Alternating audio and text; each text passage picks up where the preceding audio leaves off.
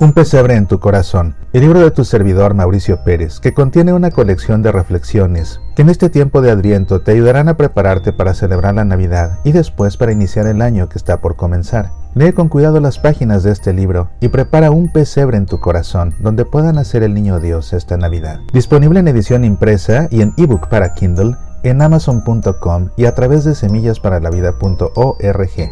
Medita, aprende, apasionate por nuestra fe.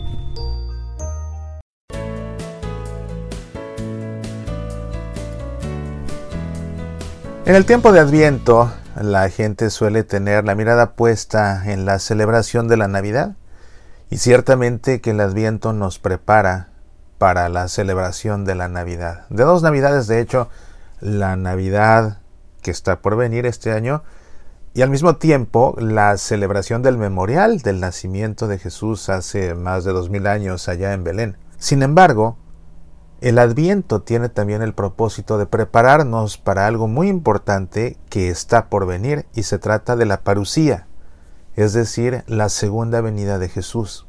Y tan importante es poner atención en nuestra preparación para esa segunda venida de Jesús al final de los tiempos, que la mayor parte del adviento de hecho, litúrgicamente, no se centra en la preparación de la Navidad, sino que se centra en la preparación hacia la parucía. Tan es así que las iglesias en sí no deben adornarse con motivos navideños, sino hasta a partir del 17 de diciembre, que es ese tiempo cuando la liturgia cambia de tema, deja atrás el tema de la parucía para centrarse ahora sí en la inminente Navidad. Y eso lo vemos en la Santa Misa, lo vemos en el oficio divino, la liturgia de las horas, y lo vemos también en la decoración de la iglesia. Sin embargo, es poco común que alguien hable acerca de la parucía en el tiempo de Adviento fuera de lo que se lee en las lecturas en la Santa Misa.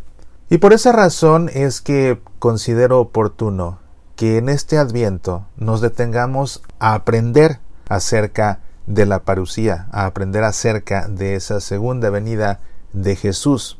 Recuerda que cuando rezamos el credo y decimos que creemos en Jesucristo y decimos que creemos que murió y resucitó, decimos que creemos que subió a los cielos y que desde allí ha de venir a juzgar a vivos y muertos. Esa afirmación de fe que hacemos en el credo se refiere precisamente a la parucía.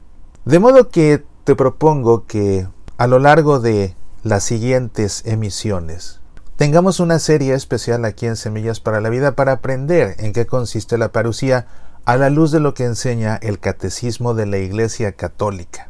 Seis programas, incluso este de hoy, para dedicarnos a aprender estas enseñanzas, que en resumen son estas. Cristo el Señor reina ya por la Iglesia, pero todavía no le están sometidas todas las cosas de este mundo. El triunfo del reino de Cristo no tendrá lugar sin un último asalto de las fuerzas del mal. El día del juicio, al fin del mundo, Cristo vendrá en la gloria para llevar a cabo el triunfo definitivo del bien sobre el mal, que como el trigo y la cizaña habrán crecido juntos en el curso de la historia. Cristo glorioso, al venir al final de los tiempos a juzgar a vivos y muertos, revelará la disposición secreta de los corazones y retribuirá a cada hombre según sus obras y según su aceptación o su rechazo de la gracia. Eso es lo que va a pasar en la parucía y como antesala de esa parucía, lo que te acabo de leer es el resumen que propone el mismo catecismo, como antesala de esa parucía vendrá un último asalto de las fuerzas del mal.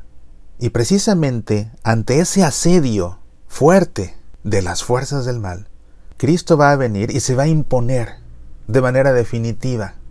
De todo esto vamos a hablar en esta serie que está por venir, y eso nos dará ocasión de este adviento poner atención en ese tema tan importante que de hecho no es un tema teórico, es una realidad. Una realidad que ¿cuándo va a suceder? Bueno, vamos a ver qué nos enseña el catecismo, por supuesto, estas enseñanzas están basadas en lo que Dios ha revelado en la escritura, así que veremos muchas referencias a los evangelios, al libro del Apocalipsis, a las epístolas, que encontramos en el Nuevo Testamento, no te pierdas esta serie, seguramente resultará muy benéfica y de mucho aprendizaje. Te recuerdo que el próximo martes 8 de diciembre, con motivo de la solemnidad de la Inmaculada Concepción de María, estaré dictando la conferencia a través de Zoom, comprendiendo la Inmaculada Concepción de María. La conferencia tendrá lugar por la noche. Para conocer el horario específico de tu ciudad y también para inscribirte, por favor visite el sitio semillasparalavida.org diagonal conferencia. Te hablaré del dogma mariano, te hablaré de la historia del dogma mariano, te diré por qué santos como Santo Tomás de Aquino, el gran Santo Tomás de Aquino, negó el dogma de la Inmaculada Concepción de María.